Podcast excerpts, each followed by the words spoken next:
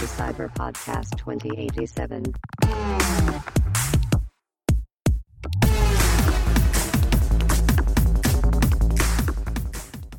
欢迎登录赛巴博客 Cyber Podcast 二零八七，一路陪你聊到二零八七，我是乔尼，我是 Samurai，每周来点 ACG，说的比唱还好听。乔尼，我们今天是不是要来介绍我们的新单元呢？没有错，就是讲一些 ACG 时事。没错，我们新单元叫做 Cyber What's Up。What's up？对，What's Up 基本上就是一个我们想要把近期发生的一些 ACG 相关的奇闻异事，用月刊的方式来帮大家做一个简单的整理跟回顾。啊，如果临时真的说又出了什么大事，就随机组尾加嘛。OK，好，那今天我们的第一个话题，前阵子才刚落幕的一件事，直播朗读 BL 本还搞错 CP，惹毛作者引发言上。这个看起来是 Holo Life 的新闻哦。对，没错，简称传屋言上啊，就是他们在某一次的实况中，因为巫女送 BL 本给船长当礼物，本来在实况中只是开开玩笑，结果这个玩笑对作者来说真的不好笑。对，触动到不能触动的那一块。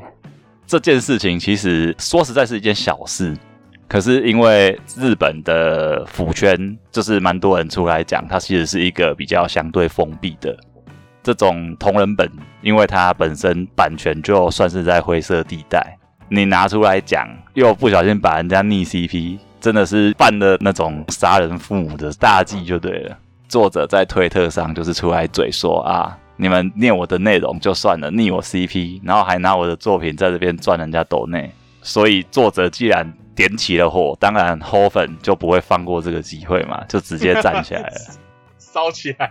敢刁我们的船长跟巫女，你是哪根葱？反正这件事情到后面就会形成了一个到底谁是被害者这样子，因为其实坦白讲，他们也不是想要害人家，甚至他们还有夸奖这个本。日本腐圈好像就相对有这些小圈圈啊、潜规则啊。对，可是毕竟圈圈再小，也是会互相站来站去的，毕竟宅腐相亲嘛。虽然说我们呃，当然都是保持着不了解就尊重的立场，可是你不了解，那当然很容易就踩到地雷，而且雷如果又特别多的话，那基本上就是随便踩随便中。嗯，他们也意识到这件事情的严重性，所以后面也是很快赶快出来道歉灭火。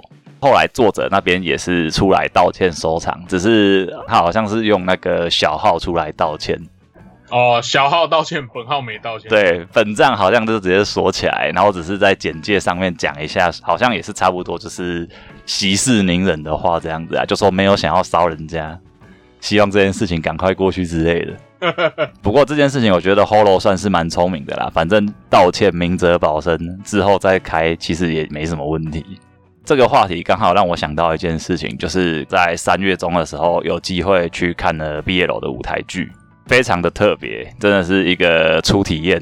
看到那些长得斯斯文文、妆弄得很动漫，在那边卿卿我我的，真的是有一股不知道怎么说的尴尬。有难上加难吗？难上加难，左右为难，真的还是强人所难呢？有一点点。不过真的是作为一个直男，对这个东西是蛮冲击的啦。是太尬了吗？诶、我觉得尬是尬在台词上，因为那些互动跟台词都太过于戏剧化。虽然它本来就是舞台剧，没有错，诶可是看他 YouTube 有放一些影片，他实际上看起来跟 YouTube 那个看起来有有差异吗？其实差不多，真的差不多。哦，真的差不多。那对的确还蛮尬的哦。但是呃，你说尬，他们也不是那种棒读的尬，不是说啊，就是我好爱你啊之类的这一种，就是心口不一，而是因为他们心口合一，所以那种气场出来哦，可能腐女是很兴奋，可是作为一个本来可能就不是这个作品受众的直男，就会觉得，嗯，我看了什么？这就是一个服务粉丝的作品啊，所以基本上应该算是不小心闯进去，也算是一个很特别的经验。嗯，对我朋友会说三次元的 BL 是不存在的。对，三次元的 BL 其实感觉都还蛮低调的。很少会有人在那种就是啊撒花转圈圈，这个真的是很动漫啊。不过这样说，它也还原的蛮好的。那我们就进到下一个主题吧。OK，好，我们今天的第二个主题是 Jace 夯团阿里鼓手诈骗被捕，最新动画合作主题曲告吹。乔，你有听过阿里吗？哎、那个《咒术回战》的片尾嘛，对对对，Lost in Paradise 的那一个团体。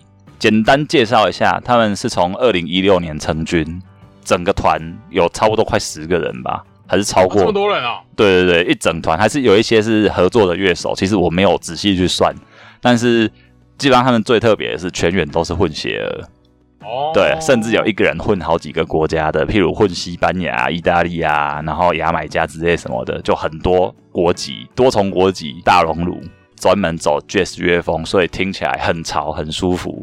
一九年搭了那个《Beast Stars》的片头《Wild Side》，就已经被人家注意到，哎，这是哪一个团？很特别，连名字都很特别，叫阿里。阿里是因为他们那时候成军之后不晓得要叫什么名字，刚好好像是阿里过世吧，就想说那干脆就叫阿里好了。哦，对对对，算是一个小故事啊。他们那时候就已经开始跟一些动画合作，就红了。最红应该是到二零二零年搭上《咒术回战》之后，一直到现在，连大联盟的球员大谷翔平都还把这首歌变成他最新主题曲。我有看到，对，他超智障，进场就开始噔噔噔噔噔噔，很嗨诶、很嗨很嗨。但是就在他们现在声势如日中天的当下，鼓手因为诈骗事件现在被捕，然后这件事情也造成了他们紧急的出来，就是说啊，他们还不清楚发生了什么事，但是会负起相关的责任，跟社会大众道歉。嗯，这件事情出来之后啊，刚好也让我留意到之前他们有一个新闻，其实主唱跟之前呃好像是放浪兄弟的师妹，一个已经退出乐坛的女生，在今年刚结婚而已。结果结婚没多久就爆出阿里的主唱以前结过婚，但是在他前妻怀孕的时候劈腿，最后离了婚这件事情。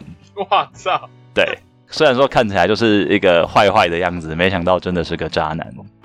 本来有一个游戏改编动画是史克威尔艾尼克斯的《这个美妙的世界》，原本已经要上了，结果现在因为他们呃触法的事情，所以这首歌就又要撤换掉，真的是拍了我们堂面。真的。接下来那个我们的第三个主题是什么呢？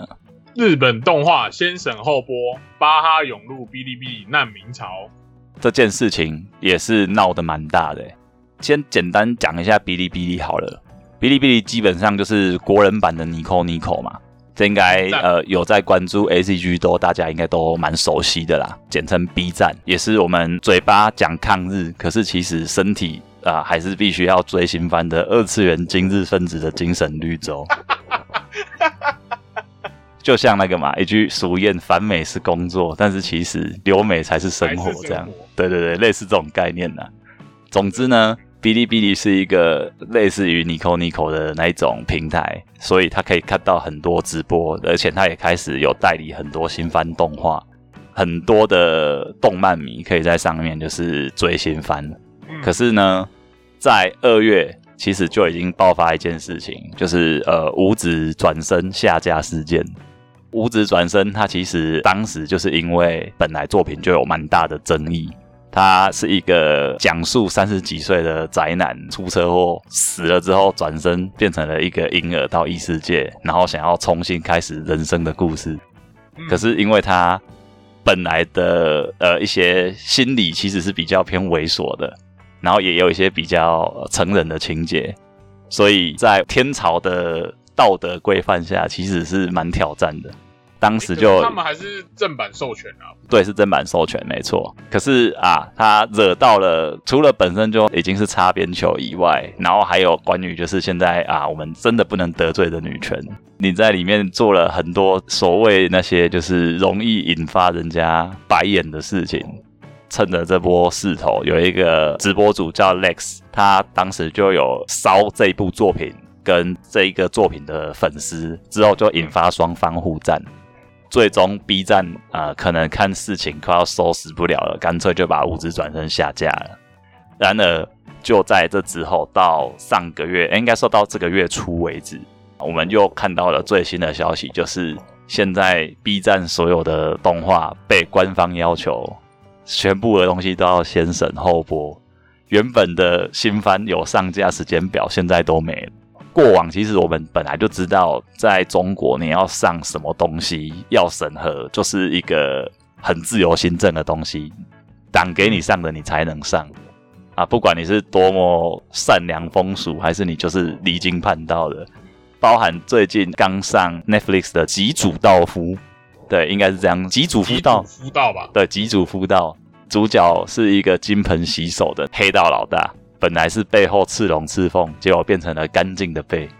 我看他整身的刺青都被拔掉了。一个非常的在二次元也要追求三观正确，真的是不知道，真的是不知道搞错了什么，直接改设定哎。对对对对，就是你你想看可以看，但这就跟那个 NCC 把那个香吉士的香烟变成马赛克一样，把周杰伦的。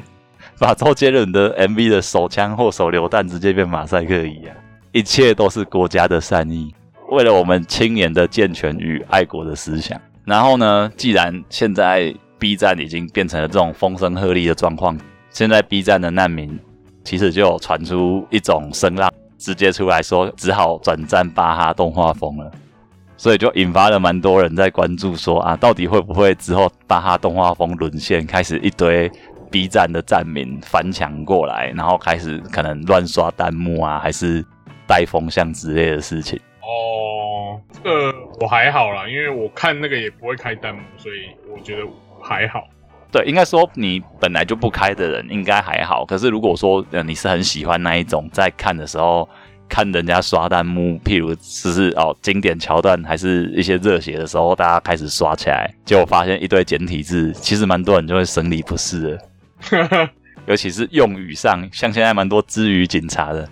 然后说巧不巧的，其实巴哈今年也是多事之秋。不管是之前的那个口交恶徒事件，直接杠上南投警察局，还是说这个月发生的那一个盗版造谣事件，很扯哎，那个就是反串仔在那边乱讲，直接在 Facebook 上面带风向说哦，巴哈盗版起家哦，巴哈一开始就是用 B 站的片源哦。因为我其实有看那个人相关的讯息，他就是整天在那边吹捧 B 站，然后贬低巴哈这样，他常常就发表这种言论。我觉得多少可能是钓鱼啦，只是玩火玩太大了。对啊，就是反串仔啊。对对对对对，然后反串之后，你看后来也是啊，可能真的要有法律责任，就赶快出来道歉了。只是说，我会觉得啊，这种事情其实就是沦陷的另外一个方式，也是类似于这一种，就是会不会用某种形式去影响到未来的巴哈动画风，是不是可以按照原本的模式经营，也是会有一个疑虑在啦。只是现在就还是只能观望，到底未来会怎么发展。只能希望好吧，我觉得国人也不会付钱，没差啦。反正希望巴哈挺得住了，挺不住，现在真的只能靠木棉花了。好，那这个主题大概讲到这边，接下来是继《轩辕剑》之后，《仙剑奇侠传》四月十五已经登陆了 Steam 平台。我有看到，没错，而且一次登录三部，《仙剑一》《仙剑二》《仙剑三》，还有问情篇。对，问情篇，然后没有新仙剑。新仙剑之前就上过啦，之前是先上新仙剑，对不对？对对对对对。这边是直接上最早的，而且它的新仙剑很瞎，它是 iOS 版的，直接移植到电脑。所以它应该又有一些修正啊，啊，有可能。根据已经购买的玩家分享的心得是，《仙剑一》有三个版本，有最早的 DOS 版，后来修正过的九八柔情版，另外一个是什么？好像是 DOS Box 的版本啊。然后三个各有优劣，只是说你想要体验最早最阳春的，就是玩 DOS 版嘛，可能画面真的是很多细节都还没做到最好。九八版是美化过，加上修一些 bug 这样子，难度尤其是迷宫难度有降低。哦，对，然后最贴心的是物品多了说明，最早的物品是没说明的。哦，对，我记得我小时候看的也是没说明。对对对，有没有说明真的差很多哎。你不知道这个道具到底是干嘛的？对，不知道道具干嘛，然后你也不知道那个法术什么效果，到底是不知道丢出去会发生什么事，不知道吃了会发生什么事，一切都是盲人摸象这样。因为刚好之前在回忆 RPG 游戏的时候聊了蛮多关于《仙剑》的东西，所以如果是新玩家还从来没有接触过《仙剑》这一款经典 IP 的话，是个非常好的机会。但是不巧的是，它的特价刚结束了。没关系，我们早买早享受，晚买享折扣嘛。现在一款游戏就算原价还是很便宜啊，不到一百块吧。现在一个氪金一单下去，你就可以直接买爆了，买整套。对，买一整套还有赚。但是呢，就在《仙剑》上 Steam 之后，有一个新闻才刚发生，就是大宇资讯宣布，他们要把旗下的子公司北京软星的股份。跟《仙剑》的 IP 全部都转让出去，转让给第三方吧。对，等于说他这一块直接付完了，就让中国人去接手《仙剑》在中国的发展。最主要原因，我觉得也跟前面讲到的，因为中国在最近开始，不管是对于动画也好，对于游戏也好，控管是力道加大的。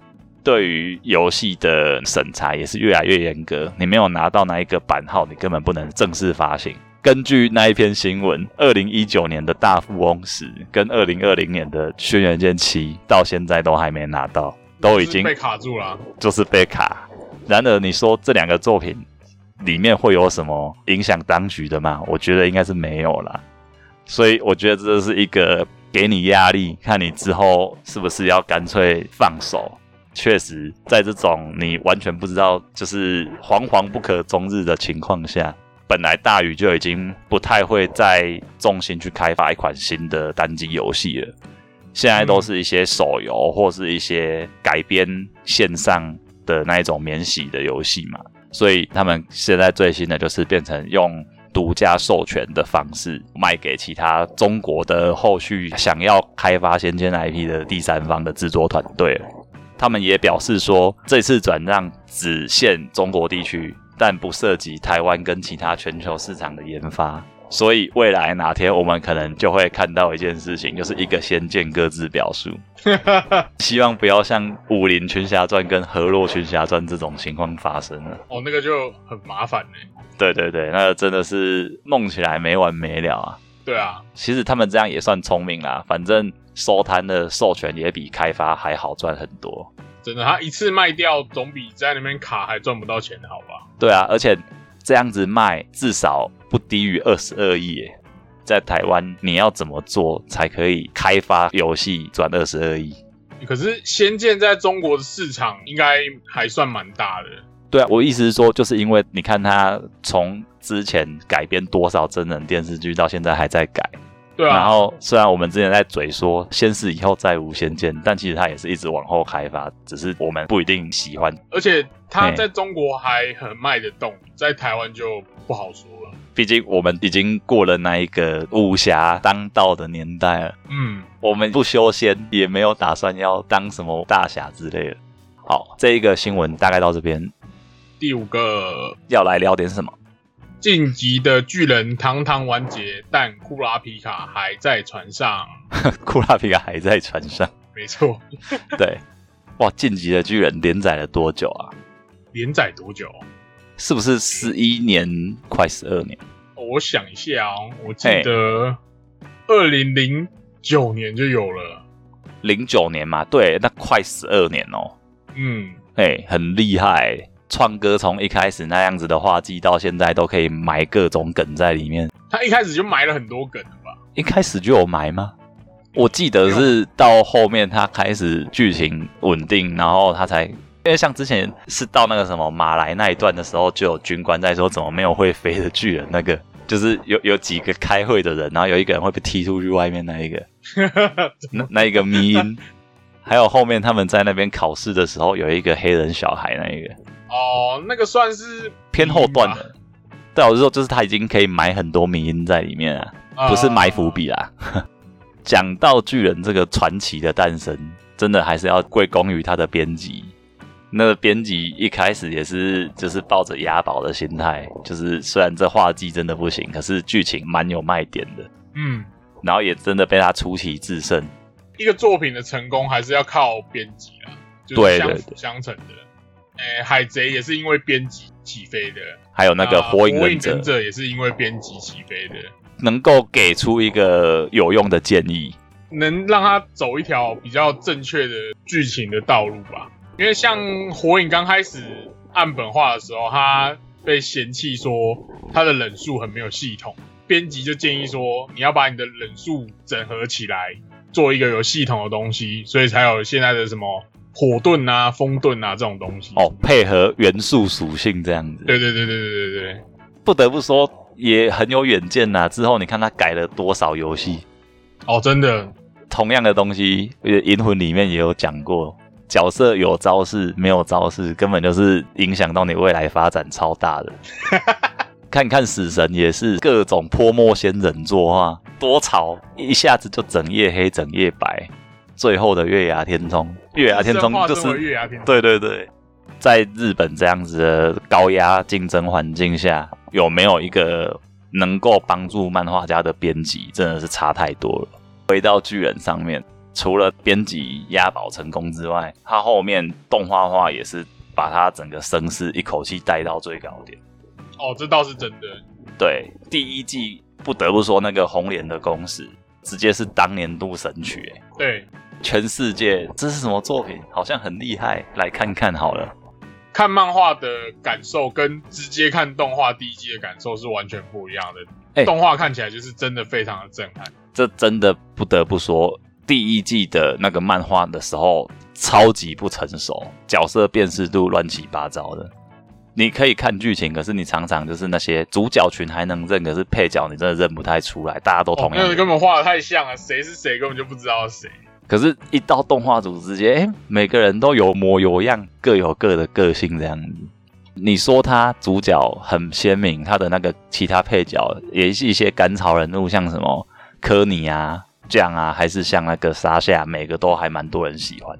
他会成功，除了动画组这一个作画真的是把它提升之外，回到他故事本身，也是有他个人的一些过往的经历去转化了。太多太多可以投射到现在现实的隐喻了，包含说，你看他们其实到后面有蛮多是哦反战派跟主战派啊，到底你是要和平的过日子，还是说你要想办法主动的开战，或者是说你追求的墙外真的自由吗？过往人家告诉你的历史是不是真的历史？你的历史可能不是你的历史。我觉得这些都是一些议题。譬如说，那整个打到最后战争到底谁是赢家？种种的东西堆叠起来，我觉得就是造成为什么不管什么文化、什么背景的人来看巨人，都可以去投射到一点点他们的社会缩影。啊，真的，而且都会有自己一套的解释。就是每个人看就会是一个一一个你的晋级的巨人，这是我觉得他跟很多那些王道作品最大最大的落差。难怪他后面其实陆续也拿了很多的奖项，带来了现象级的社会影响。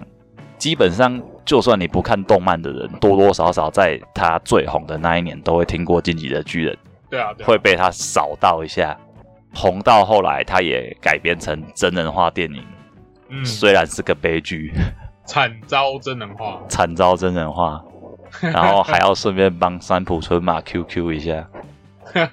对，Rest in peace，只是希望他在天国可以忘记这一切。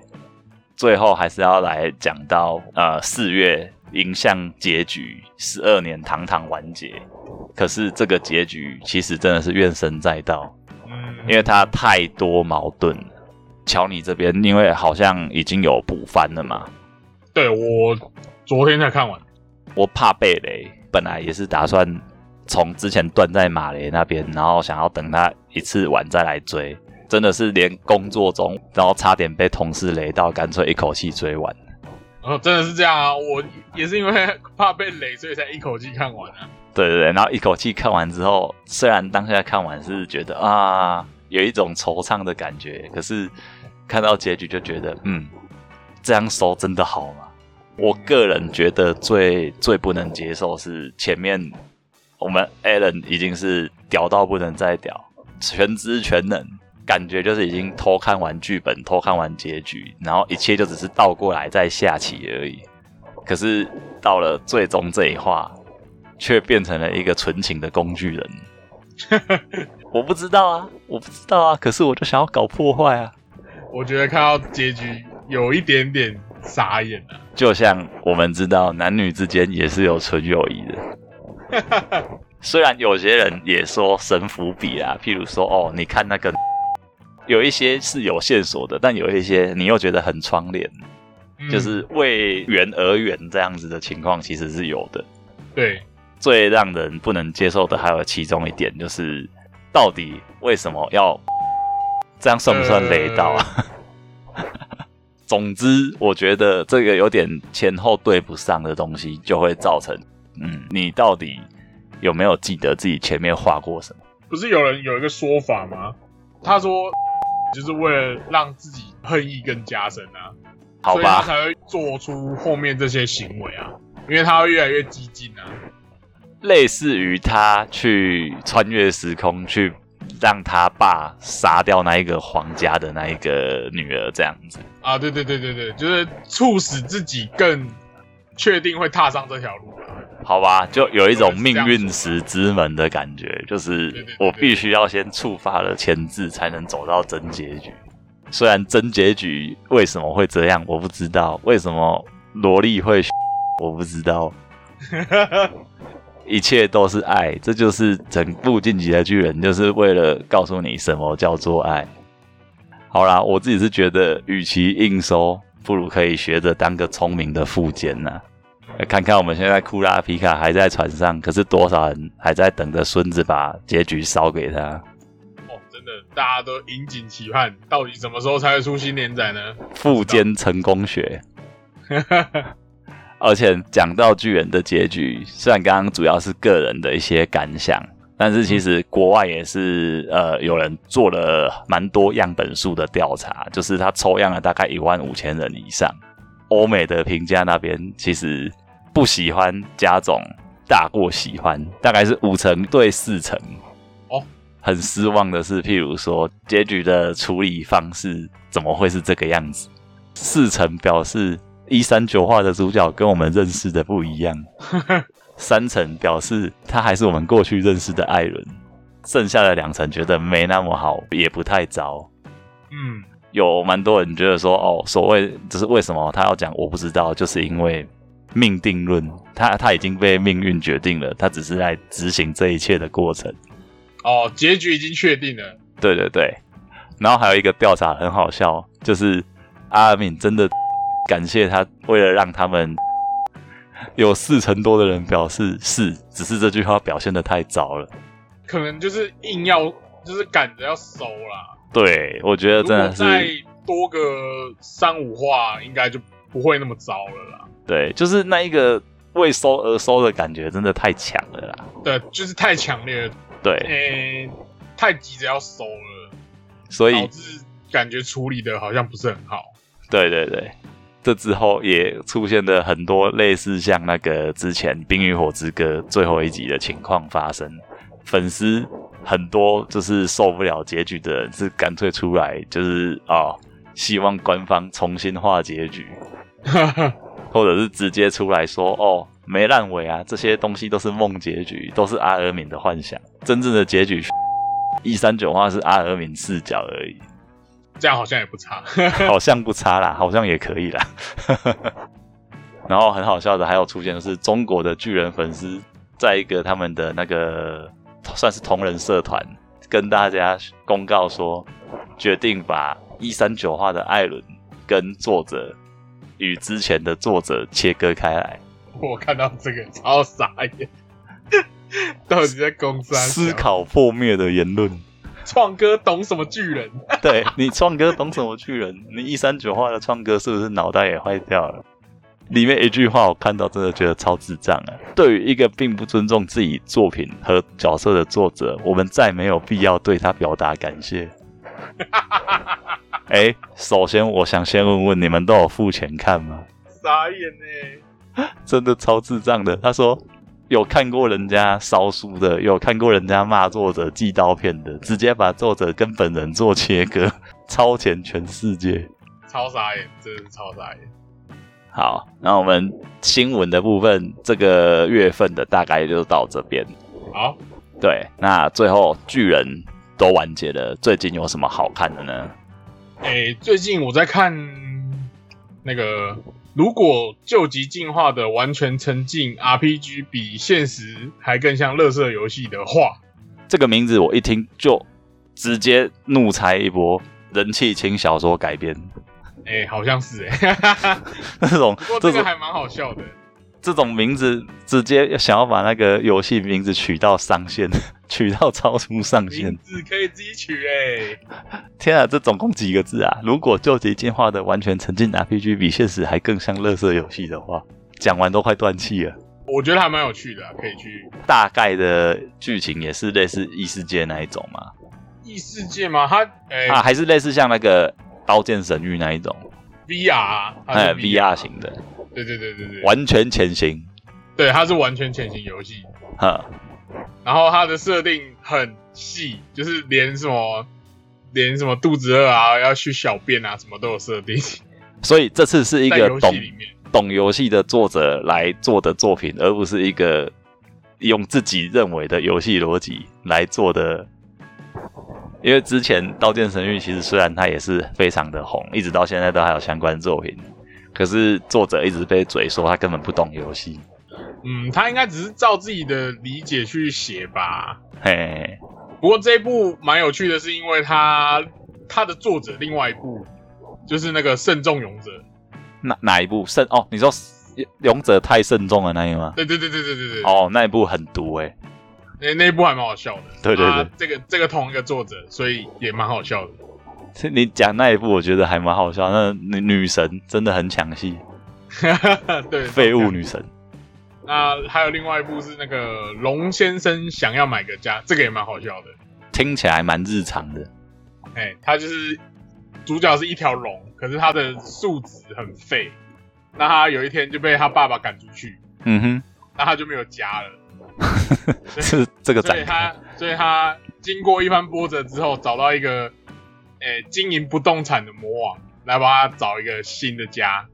听起来有一点像那一种什么。我刚好之前看完一部那一个嗯，在异世界哦，异世界农村生活之类的嘛，忘了它的正确的名字是什么，就是他想要在异世界过悠闲的农村生活那一种。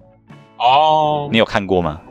我有听过，我没看过。哦，那一部也是小说，一个你在那个异世界开始过经营类生活，而不是战斗类生活。嗯，那所以这一部也是属于那种喜剧类嘛？对，它算是喜剧的，哦，还蛮有趣的啦，我觉得。最近比较有趣的，我就觉得这两部那最近有踩到什么雷吗？踩到什么雷哦，像那个啊，我觉得转身蜘蛛就蛮雷的啊，啊，怎么个雷法？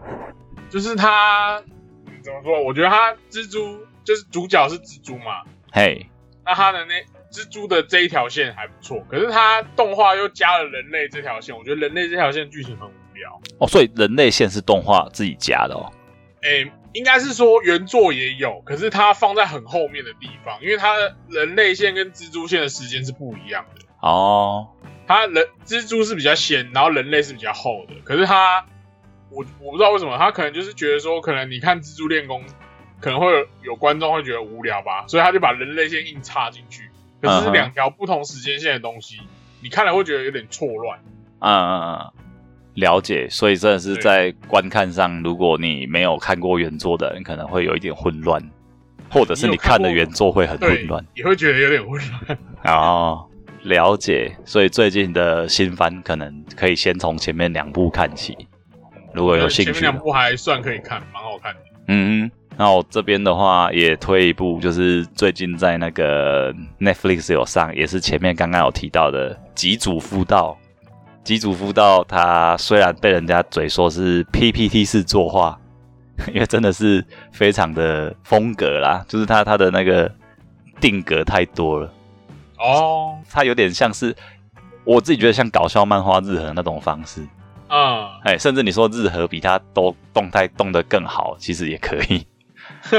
对，但反正可是 Netflix 怎么会这样做？经经经费也不是不够啊。我觉得他有可能就是为了，这是这就是他的风格，他哦他是故意的，哎，因为反正他本来就是一个很轻松的题材嘛，因为他就是一个黑道老大变家庭主妇的故事，也蛮好笑的啦。对，就是一个。泡面番，所以你随便看那其实怎么看都还蛮好，蛮好玩。然后一集超短，好像才不到五分钟吧，哦，这么短哦，我还对我是还没看动画啦。哎，可以可以看，哎，忘了是十分钟还是五分钟，反正我我那时候吃饭就看了三四集了。对，然后我这边个人的话，最近刚看完了之前没看的那个《黄金之风》九九第五部，刚好这个月也出现了一个，也有一个消息，就是它第六部动画化确定了。对，石之海，对，石之海，然后它的声优打破了小野魔咒。我们之前几部的声优，从那个第一部是那个嘛新金和信，第二部山田智和，从第三部开始就变成了小野大辅、小野有树，第五部是小野贤章。三小野，本来大家都还在猜说，那第六部是哪一个小野的时候，居然被飞鲁兹兰拦虎了。对，而且飞鲁兹兰的故事也很特别，他就是本来就是一个埃及跟日本的混血儿，然后他会来当声优，也是因为看了九九第六部，所以他最爱的主角也刚好就是那个第六部的主角徐伦。所以对他来说，被选到基本上就是美梦成真。哇，好神奇哦！对对对，就就是替身使者会互相吸引呐、真的，替身使者会互相吸引替身使者诶。没错，讲到九九的小野，还有那个四三小野四大辅，四大小野大辅，反正刚刚有讲到了嘛。然后还有谁？平川大辅也是在那个第三部是卡 Q 伊，对，西内卡 Q 伊，西内卡 Q 伊，对。还有两个，一个是浪川大辅，一个是岸尾大辅，但其实比较有名的跟九九有关的就是小野跟平川。对对对对，平川大辅。嘿，顺带一提啦。最后提一个比较冷门，但是也值得期待的，六月就会上的那一个台湾的算是网络连载漫画《黄色书刊》，它的勇者系列最近被公视翻拍成动画了。哦，这东西算特别，因为台漫能见度真的太低了。嗯，可是因为黄色书刊的故事，我个人是很喜欢，所以这算是私心推荐啊。之后如果有出，应该会追，顺便可能有机会做个介绍。那我们今天的节目内容大概就到这边，就到这边，我们下周见。下次见。